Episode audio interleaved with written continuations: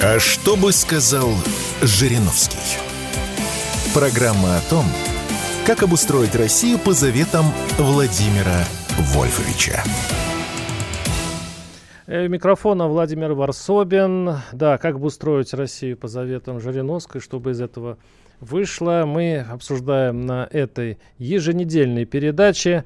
А, и у нас в го- гости в студии Алексей Николаевич Диденко, председатель Комитета Государственной Думы по федеративному устройству и вопросам местного самоуправления, член фракции ЛДПР. Алексей Николаевич, здравствуйте. Здравствуйте.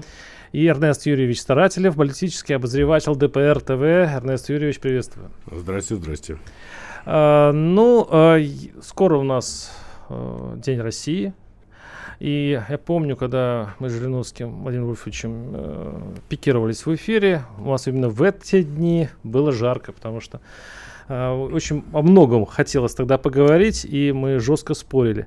Э, И э, вот давайте сейчас послушаем в контексте вот этого, про- вот- вот этого этой истории. Начнем для затравочки, да, э, чтобы э, вспомнить э, и ра- развить логику Владимира Вольфовича. Давайте э, вспомним э, фрагментик пред- э, выступления Бориса Ельцина в Конгрессе США. Часто мы говорили об этом тоже. История часто учит нас признавать ошибки. В 1991 году состоялись первые выборы президента России, вспоминает Владимир Жириновский.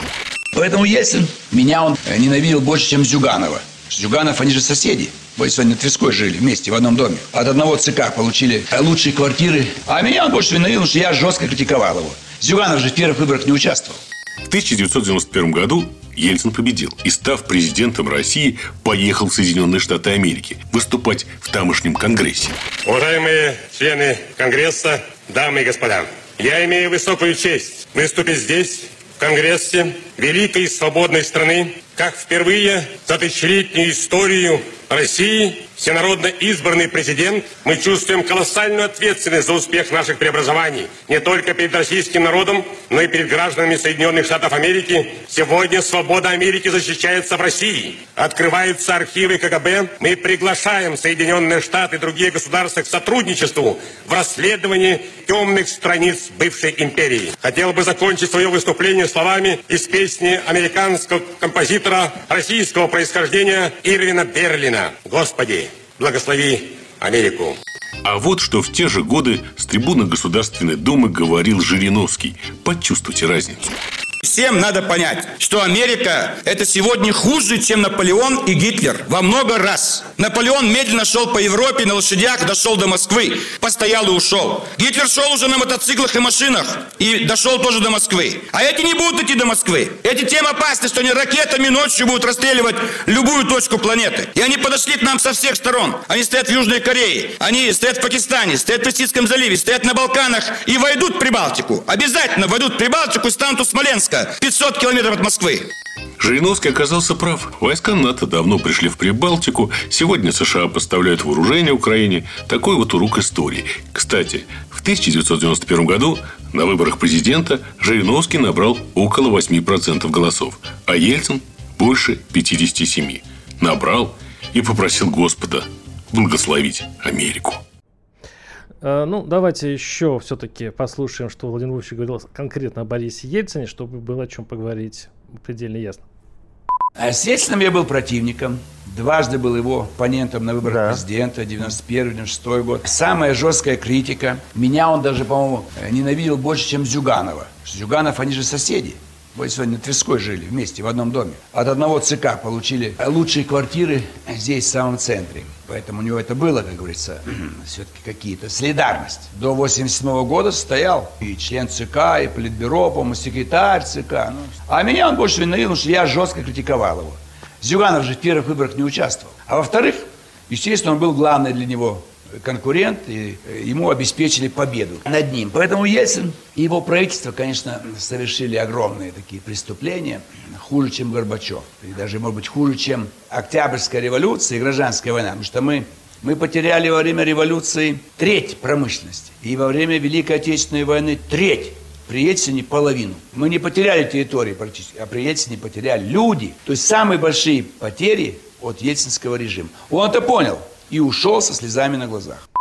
Алексей Николаевич, обращаюсь к Алексею Николаевичу Дуденко, председатель комитета Государственного Дума федеративного устройства вопросов местного самоуправления. А, ведь Ельцин э, и начинал новую Россию. Он же, собственно, и праздник, э, который мы будем отмечать, это праздник, который, был, который появился во многом благодаря первому президенту России, э, Борису Николаевичу Ельцину. А почему Жириновский э, замечал, естественно, говорил о плохих сторонах Ельцина, которую знают все, но не замечал хороших? Их, их вообще не было? Или э, Жириновскому было просто политически невыгодно их замечать?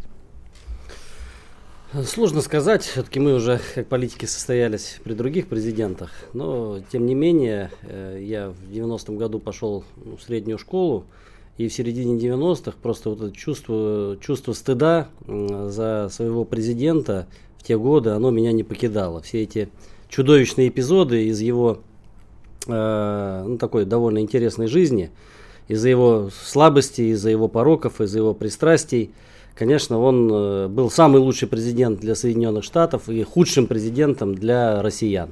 Потому что это было просто откровенное позорище, стыдоба.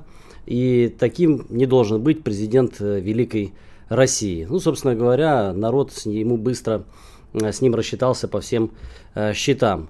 Ну, а Владимир Вольфович, который, будучи человеком все-таки, ну, который сделал себя сам... А как народ рассчитался, извините? Он просто, он просто ушел и все. Ну, э, он, он просто почил в Бозе, все его забыли. Ни, ни одного хорошего слова сегодня о Ельцине нет. Более того, попытки как-то его в историю э, как бы вписать, созданием каких-то мемориалов, названием площадей в его э, честь, созданием Ельцин-центр вызывает у людей лишь все большее непонимание и раздражение. Поэтому а то, чему обучают, и там то, что показывают в Ельцин-центрах, э, что рассказывают о роли Ельцина в становлении так называемой новой России, э, ну, оно не поддается просто никакой критике, и более-менее умные патриотичные родители, конечно, своих людей держат от Ельцин-центра как можно дальше. Ну и в целом мы считаем, что это ошибка. Э, не должно быть никакого Ельцин-центра, потому что его роль вообще в самой глобальной катастрофе 20-го столетия, распаде Советского Союза, надлом, надрыв устоявшейся послевоенной э, системы мироустройства двухполярной э, и полная гегемония после этого Соединенных Штатов, которая дисбалансировала весь мир. Это в этом всем сыграл не последнюю роль, конечно, э, Борис Николаевич Ельцин. И когда сегодня молодежь, которая говорит, что вот мы, мол, не знаем другого президента, радуйтесь, что вы не знали того президента России Бориса Николаевича Ельцина. Вы бы не краснели, глядя, как он мочится на шасси э, своего собственного э, самолета или пьяный дирижирует берлинским оркестром.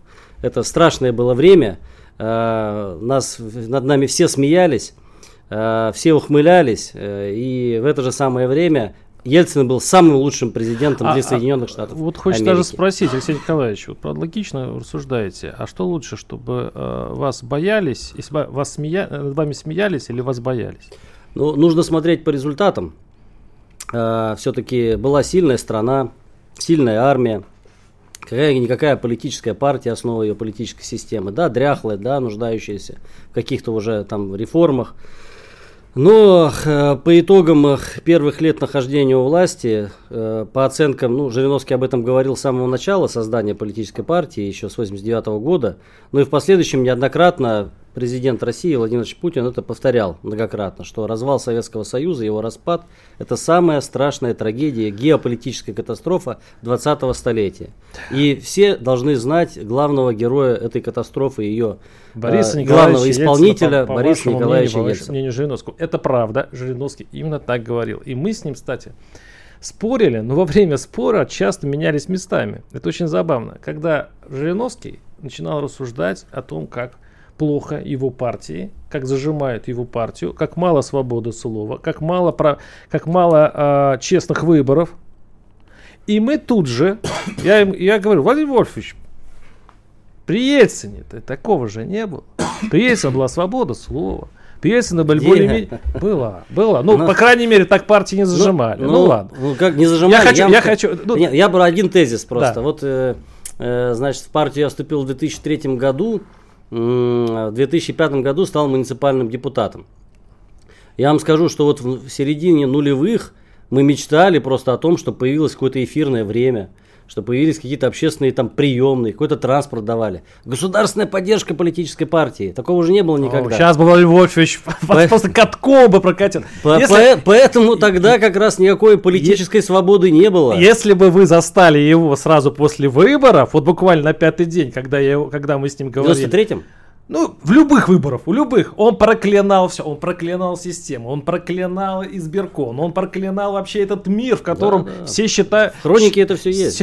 так что это. Мы поговорим об этом обязательно. Мы сейчас прервемся на пару минут. Сколько там у нас осталось? Да, э, и я напомню просто, что это программа э, «Что бы сказал, э, что бы сказал Жириновский».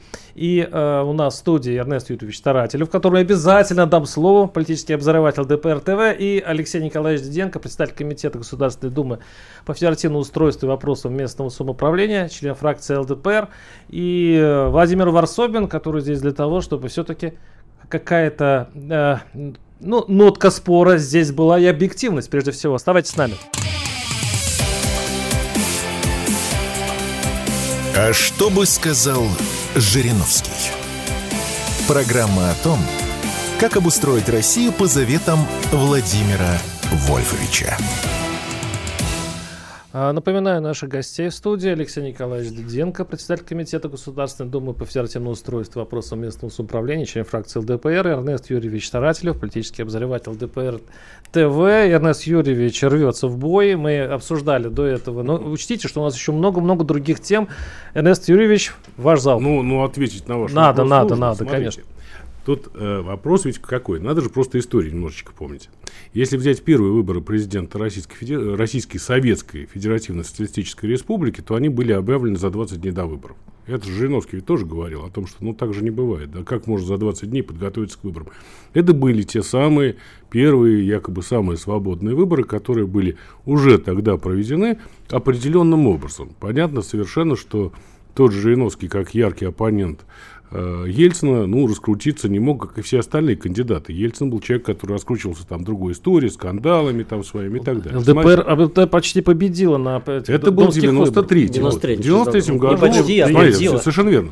В 93 году ЛДПР победила на выборах, абсолютно точно, а в 96 году победил Ельцин, и все знают, что он не победил.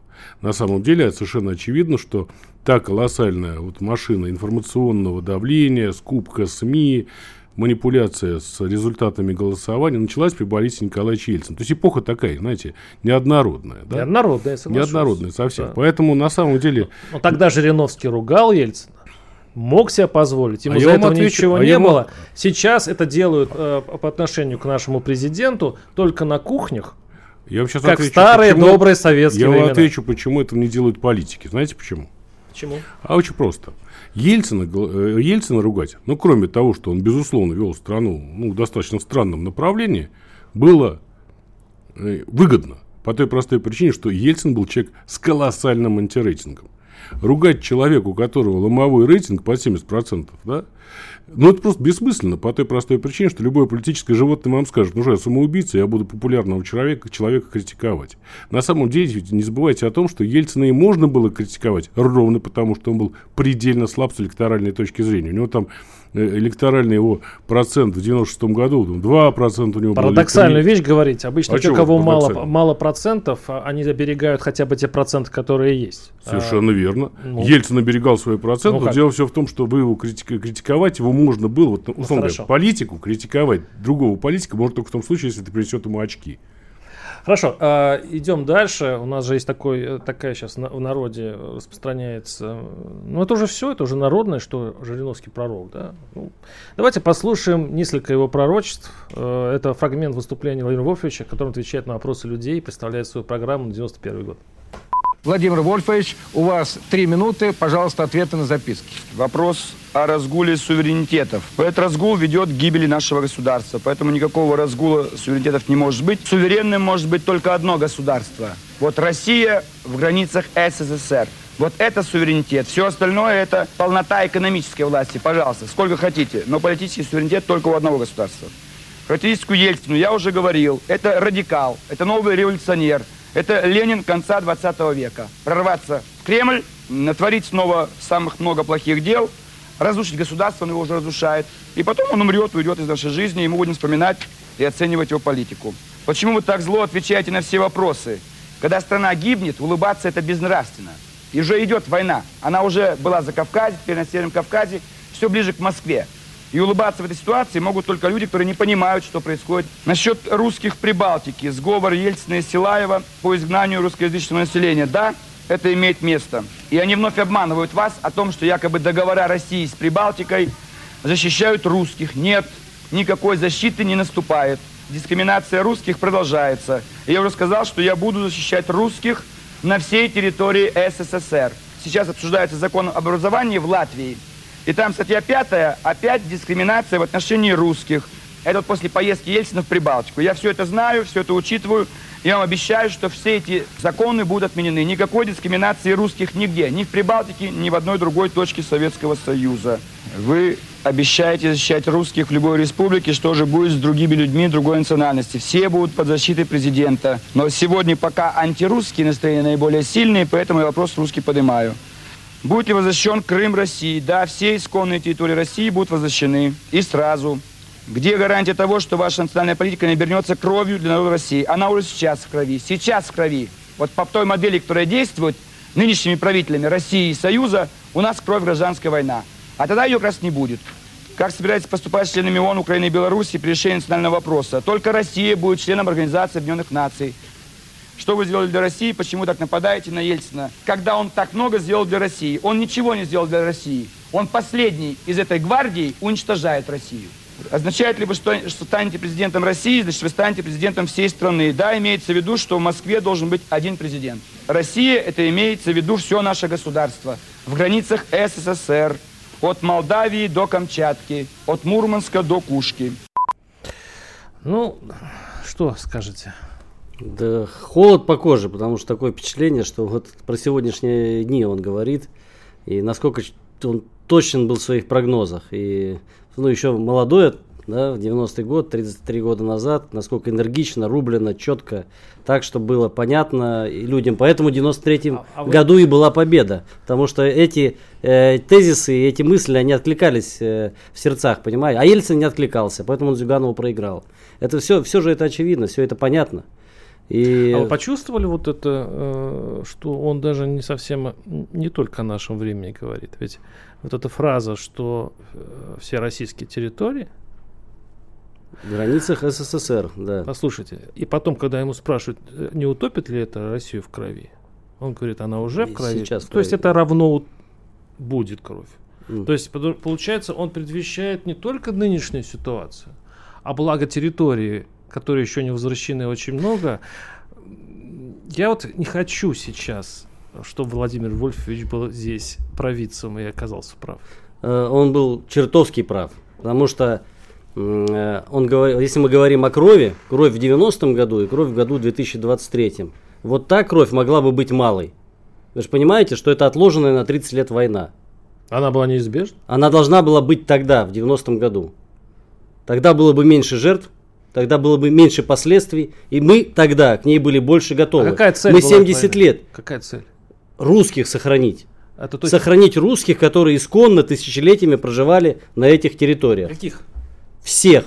Всех русских в пределах Российской империи. В том числе в Польше, Финляндии и в других государствах. Вот сейчас, я думаю, у других государств, которые вы не упомянули, сейчас очень нервные, э, ну, если бы они сидели рядом, э, главы государств с нами рядом, Понимаете, они Владимир, были бы сейчас сильно недовольны. Понимаете, Владимир, что дело? Дело в том, что тут все, все вроде верно и неверно. Понимаете, какая штука? Была Российская империя. Империя – это наиболее перспективная и долгоживущая форма образования ну, государства. Не, не устаревшие, они тысячелетиями живут империи. Любая империя живет тысячелетиями.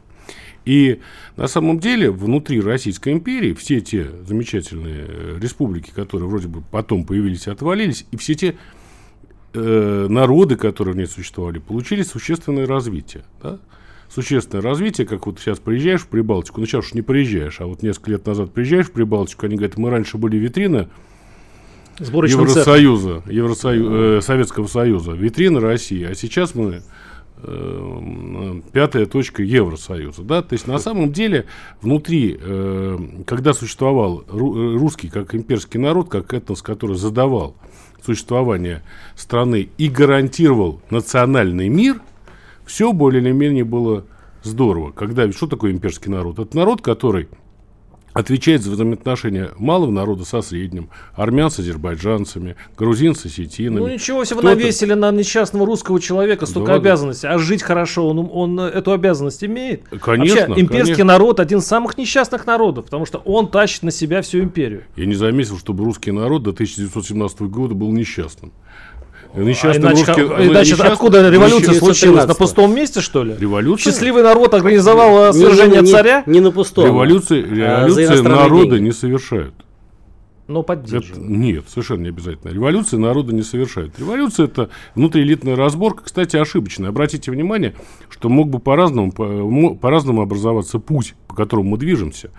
Мы же могли совершенно спокойно не разваливать Советский Союз. Развалили его просто три человека. Народ этого не поддерживал. Они же голосовали за референдумы, на референдум за поддержку значит, Советского а Союза. Потом они проголосовали три, за независимость внутри своих три, стран. Три мужика собрались в Беловежской пуще, проголосовали да. и решили, как, как хотели. Как да. говорил Жириновский, я как юрист вам рассказываю, что действие, совершенное в темное время суток, говорит об э, преступном умысле собравшихся. Почему далеко? Почему тайком? Почему без прессы? Почему ночью?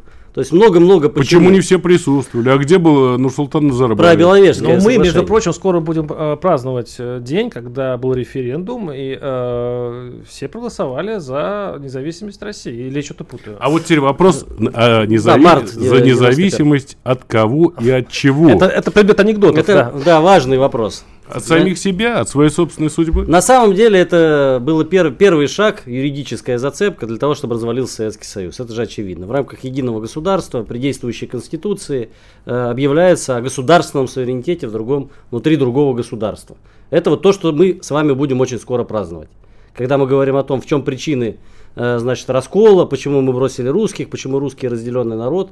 Именно потому, что мы сами эти границы провели, объявив о государственном суверенитете э, РСФСР внутри Причем... другого русского нет, государства. Нет, нет, мы поговорим через небольшой блок да. новостей и тут же продолжим свою мысль. А что бы сказал Жириновский? Программа о том, как обустроить Россию по заветам Владимира Вольфовича. Да, и у микрофона Владимир Варсобин. Напоминаю, что он, э, рядом Алексей Николаевич Диденко, председатель Комитета Государственной Думы по федеративному устройству вопросов местного самоуправления, член фракции ЛДПР, и Эрнест Юрьевич Тарателев, политический обозреватель ЛДПР ТВ. А в канун э, праздника День России э, давайте послушаем того, кто, кто заменил Владимира Вольфовича Жириновского на его посту. А, а Россия, не Россия, наша независимость рассуждает председатель ДПР Леонид Слуцкий. 90-й год, 12 июня была провозглашена независимость России. Мы отмечаем этот праздник, считаем его одним из главных. На самом деле независимость тогда от кого?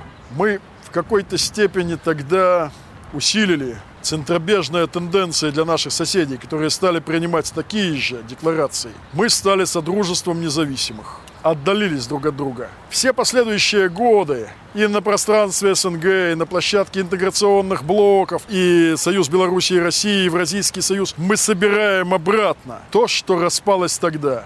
Все упивались своей независимостью. Но уже сейчас и даже раньше мы поняли, нам сложно друг без друга. Мы страны исторически, географически, культурно обреченные быть вместе. И ныне существующие интеграционные блоки и укрепляющиеся сейчас связки, взаимодействие, сотрудничество, партнерство между странами, объявившими тогда вслед за Россией независимость. Все это преодоление тех тенденций, которые создавались тогда. Поэтому Владимир Вольфович Жириновский всегда неоднозначно оценивал ту декларацию. Мы запустили центробежные процессы этим документом. Но история не знает сослагательного наклонения. Говоря о независимости России, мы гордимся и в веках будем гордиться ею, как суверенная, независимая, самостоятельная страна, судьбу которой будем определять только мы и никто иной за нас. А если кто-то заступит за красные линии, а мы сами будем решать, где они проходят, враг будет отброшен, повержен, и другого никогда не было в русской истории. И не будет сейчас, и когда-либо в будущем. С праздником! Но вспоминая историю, вспоминая ту декларацию о независимости, мы понимаем, мы невольно оттолкнули от себя тех, с кем последующие 33 года изо всех сил сближаемся. Разноскоростной процесс, многоплановый, но очень-очень важный. Быть вместе. Странам, которые против однополярного мира. Страны, которые против чужого вмешательства в свои суверенные дела, в свою независимость. Страны, каждая из которых традиции, история, культура, язык являются отдельным полюсом влияния в многополярном и никак иначе миропорядке 21 века. В этом наша позиция. Позиция великой независимой России. С праздником еще раз!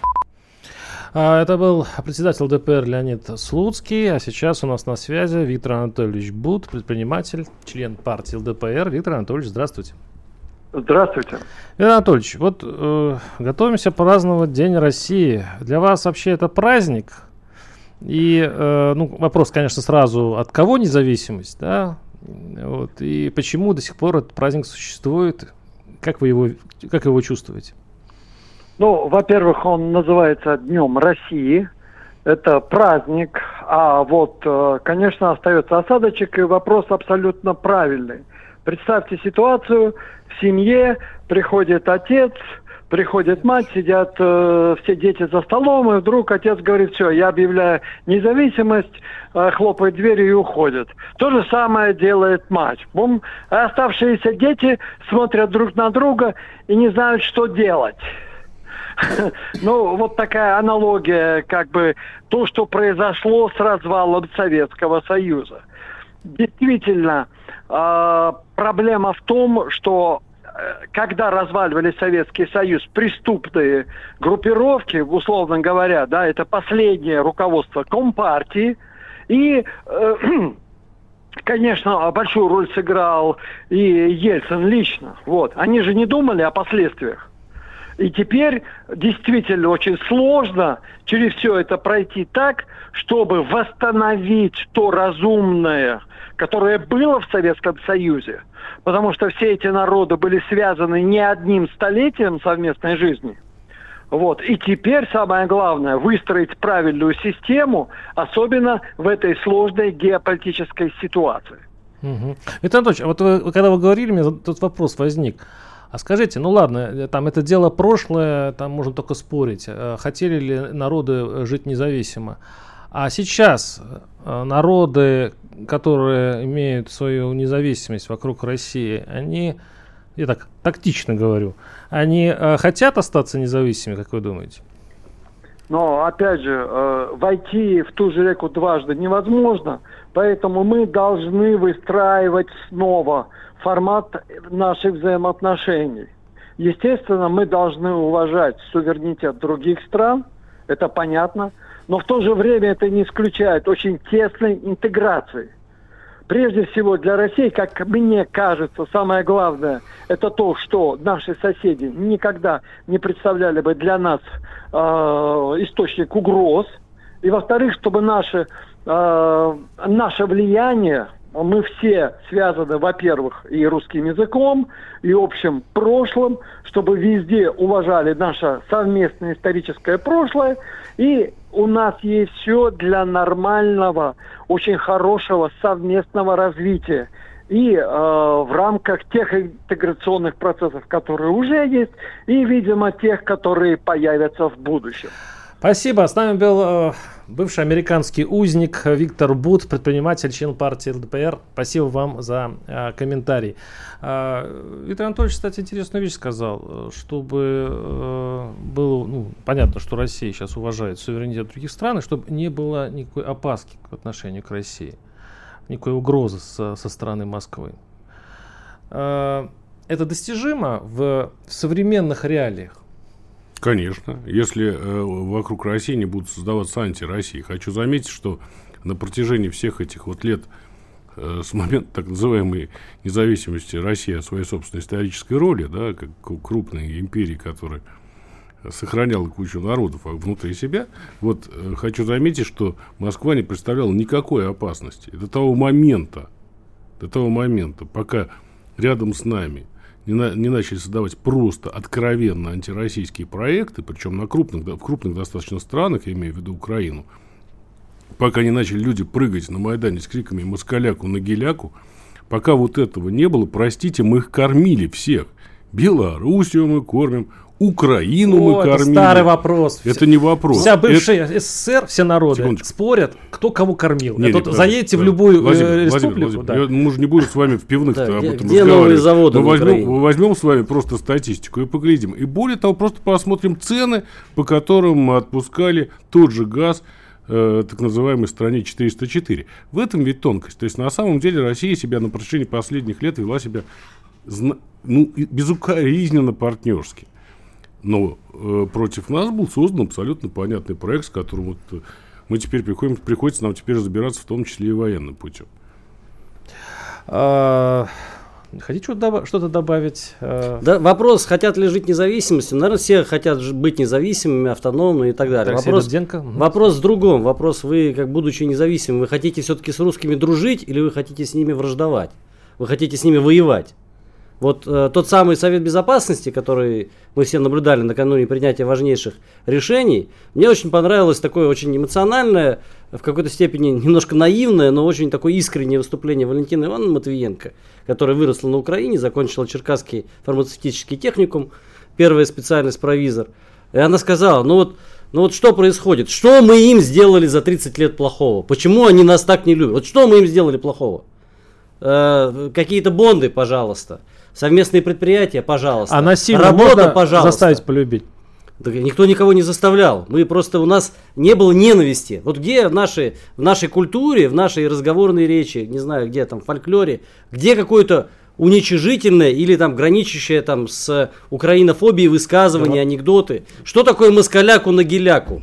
где у нас, где у нас в языке, где в нашей культуре, литературе, в попсе что-то похожее? Не было никогда ненависти. Я даже более того, Кобзон, по-моему, пел, хотят ли русские войны? Спросите вы у тишины. Марк, Марк, Марк Я хочу. Да, мы вообще-то да, находимся в городе, в котором, если не ошибаюсь, по-моему, здесь есть набережная этого самого Тараса Шевченко. Того самого, да. Да. Интересно, как долго вот э, Пушкина-то, извините меня, памятники сносят. Поэтому о чем речь? Это же это просто медицинский Мы, мы не сносили, да, мы ничего не переименовывали. Э, та... Сколько мы будем давать хлестать себя по морде? Конечно. Ходим в ресторан на украинской кухне, спокойно едим там борщ, и нисколько не говорим, что он там плохой или есть борщ больше нельзя. Товарищ, послушаешь вас, у нас просто совершенно миролюбивая, я... пушистая Мы страна. за мирный атом. За... Мы за мирный атом.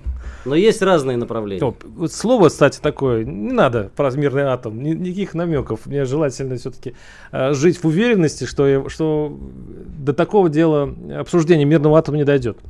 Я прав? Ну, я надеюсь, что атом будет. Это же шутки все у нас, шуточки, да.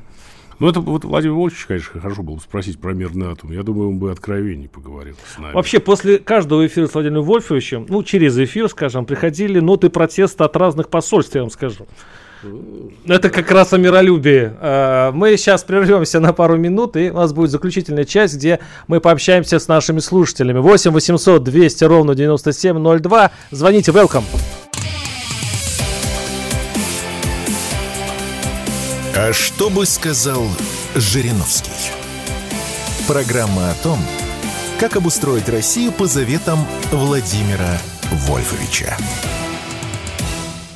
У микрофона Владимир Варсобин. Ну, вот мы сейчас в перерыве с нашими гостями. Алексей Николаевич Диденко, председатель Комитета Государственной Думы по федеративному устройству и вопросам местного самоуправления. А, член фракции ЛДПР Эрнест Юрий, Юрьевич Старателев, политический обозреватель ЛДПР ТВ. Вот рассуждали, не хватает. И, кстати, наши слушатели пишут. Э, Эх, Владимир Львович, как же вас не хватает. И мы примерно такой же вот затеяли, затеяли разговор, но мы представили себе масштаб э, такой, масштаб разрушения, если Владимир Вольфович сейчас вышел бы на трибуну. я думаю, сейчас досталось бы очень многим, и, может быть, в общем-то, кое-кому повезло, что Владимира Вольфовича сейчас нет. Потому что досталось бы на орехи одна из чертах, кстати, Владимира Вольфовича. Несмотря на то, что мы с ним очень э, жестко спорили, я всегда отмечал, что он человек смелый.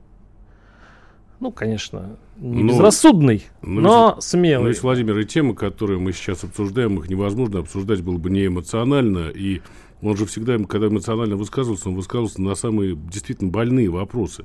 И доставалось власти ой как. я, сейчас, я, даже, да. мы, я даже представляю сейчас, чья бы, какая бы мишень сейчас блуждала бы по властным коридорам, э, э, чья бы жертву сейчас бы принесли Жириновскому. Потому да, что... И все ждали бы вашего эфира. Да, да, да, да, да. Ладно, мы сейчас э, у нас у нас идут звонки. Ладно. 8 800 200 ровно 9702. Григорий Саратова. Григорий, слушаю вас. Здравствуйте. Добрый вечер, господа. У меня краткий вопрос. А где бы сейчас, э, будь он жив, э, оказался Владимир Вольфович Жириновский, если бы не стоялись как политики Михаил Сергеевич Горбачев и Борис Николаевич Ельцин? Где бы он сейчас прозябал? Да, спасибо за вопрос. Это, кстати говоря, кстати, у меня такой вопрос был, а, когда мы тут, тут все ругали Ельцина, а вообще-то говоря, если бы не было Ельцина, не было бы и Путина. Он, э, он человек очень, я просто знаю его видение этого вопроса, он этим делился неоднократно. Он много раз говорил, особенно накануне отчетно-выборных съездов, когда предстояло избрать нового, ну, на новый срок председателя партии. Он говорит, я, конечно, понимаю, что вы все хотите стать председателем партии ЛДПР, но вы тоже поймите, что такую карьеру можно сделать только на руинах государства. Я бы был простым юристом, может быть, максимум заслужился бы до замминистра, но вот то, что происходило, вот эта политическая ну, пучина, пена, да, этот шторм, он поднял, конечно, наверх людей незаурядных, которые в советское время были просто незаметны и неугодны. Поэтому время было такое, оно рождало это сложное время, давало вот э, возможность раскрыться таким очень талантливым и патриотичным людям. Ну, я бы еще как ответил на этот вопрос. Во-первых, э, Жириновский появился без всякого Ельцина, хочу заметить. Да, партия возникла еще до того, как Ельцин стал, например, Горбачев президентом тогда его породил, получается. Да. Нет, его да, породил... Не, точно его, не Ельцин. Его, конечно, да, породил не, не Горбачев, его породила эпоха.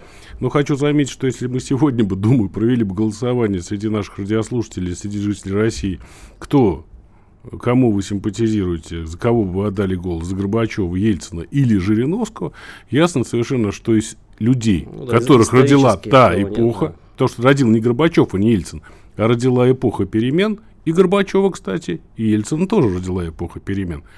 Что-то мне так кажется, что Жириновский победил бы в, в одном, первом, туре. первом туре. А я не соглашусь. Знаете, кто победил? Ни за, ни за кого. Вот строчка ни за кого победила бы. Это простая позиция, не она факт, ленивая. Не да. факт, не факт. Вы знаете, мы а, просто... Безответственно. Я вам так скажу, вот, пока у нас секундочка есть, мы сейчас занимаемся исследованиями, э, социологическими исследованиями по стране.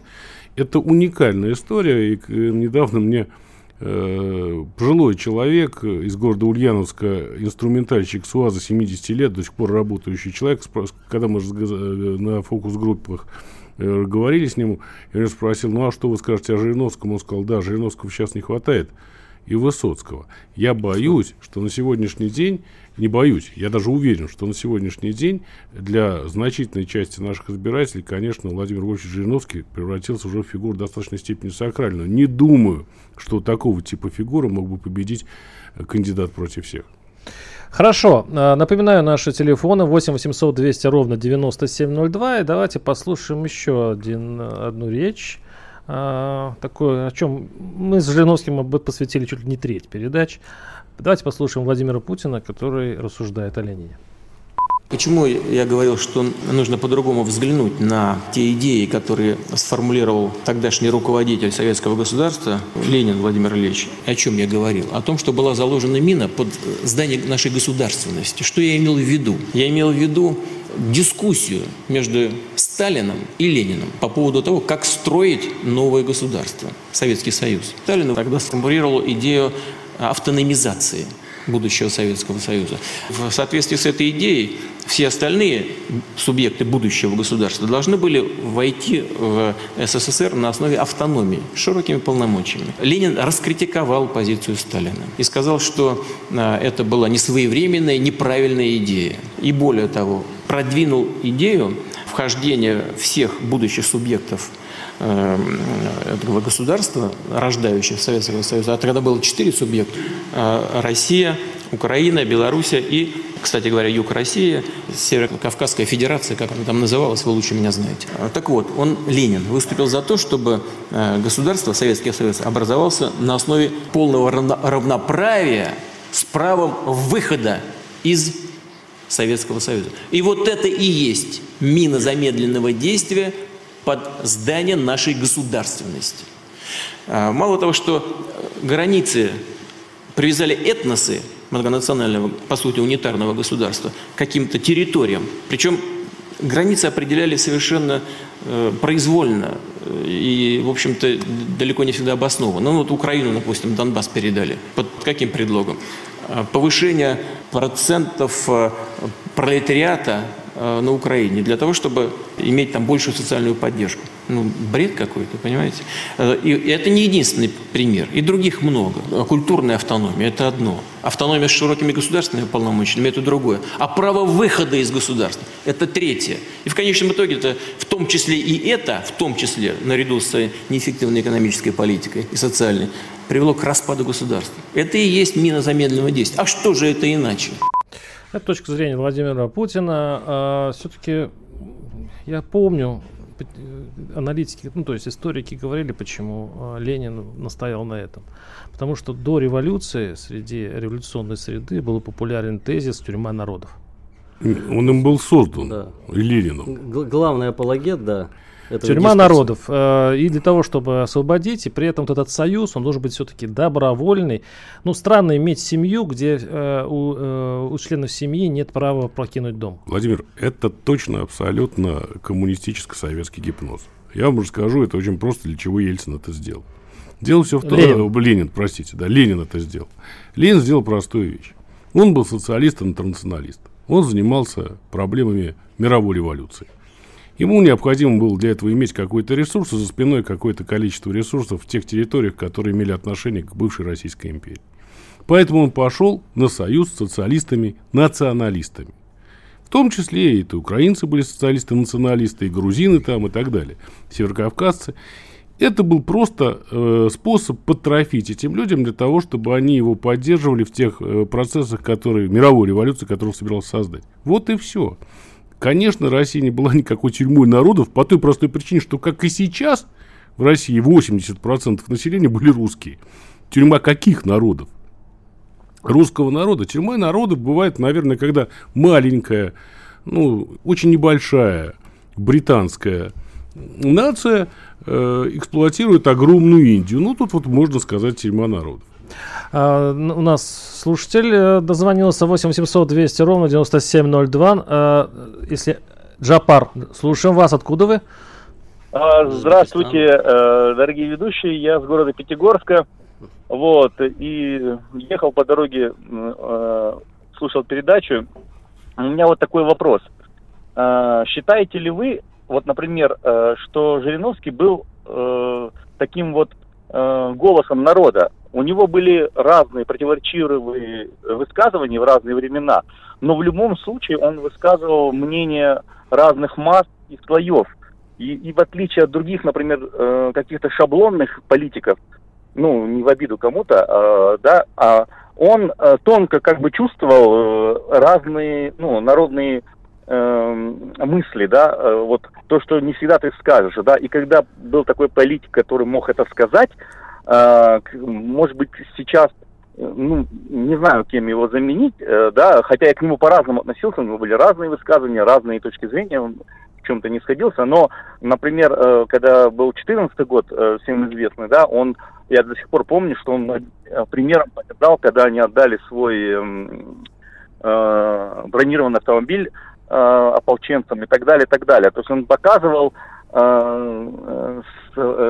о чем э, он чувствовал, что, о чем думает народ. Спасибо, Потому... у нас у меня не останется времени на, для ответа. У вас не вопрос даже, а утверждение. Просто можно прокомментировать, кто ну, готов. Э, да, прокомментируем предыдущий вопрос. Это, понимаете, очень опасный путь, когда начинаешь э, людей, э, значит, подкупать суверенитетом, причем суверенитетом мнимым. Вот это оружие и Ельцина было, и Ленина. То есть они раздавали суверенитет, да, национальное самоопределение, ставка на национальные меньшинства, на элиты местные, социалисты, националисты. Все это то же самое делал Ельцин. Он был достойным э, последователем Владимира Ильича. Но это очень опасно. Это, это очень большая цена за свою власть, э, власть личную, но это очень опасная Э, значит, решение для государства в целом. Рано или поздно это все рванет. Это, собственно говоря, и произошло. Э, это был Алексей Николаевич Диденко, председатель Комитета Государственной Думы по федеративному устройству вопросов местного самоуправления, член фракции ЛДПР, и Эрнест Юрьевич Старателев, политический обозреватель ДПР ТВ, и ваш покорный слуга Владимир Варсобин. Спасибо, господа.